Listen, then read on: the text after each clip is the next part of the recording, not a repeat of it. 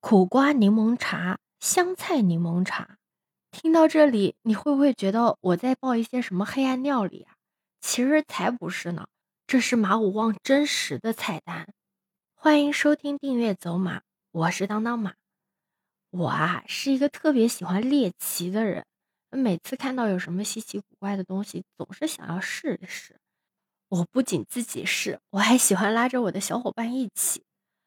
周末的时候，和我的小伙伴一起约了去吃晚饭。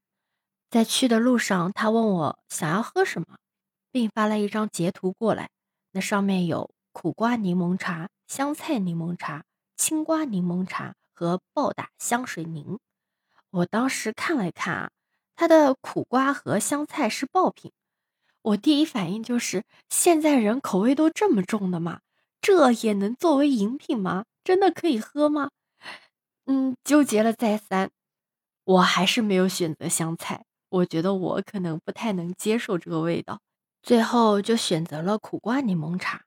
我本来以为它是很苦很苦的，结果却意外的好喝哎！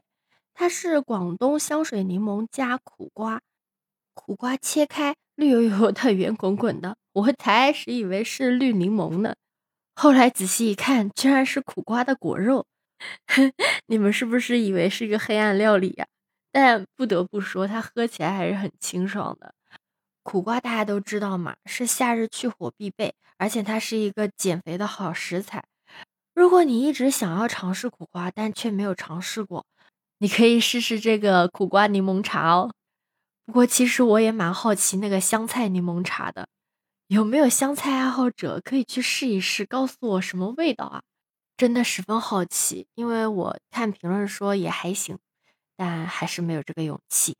如果你尝试过的话，可以留言评论告诉我哦。如果你喜欢和我唠嗑的话，可以收藏、订阅、关注哦。我是当当马，拜拜。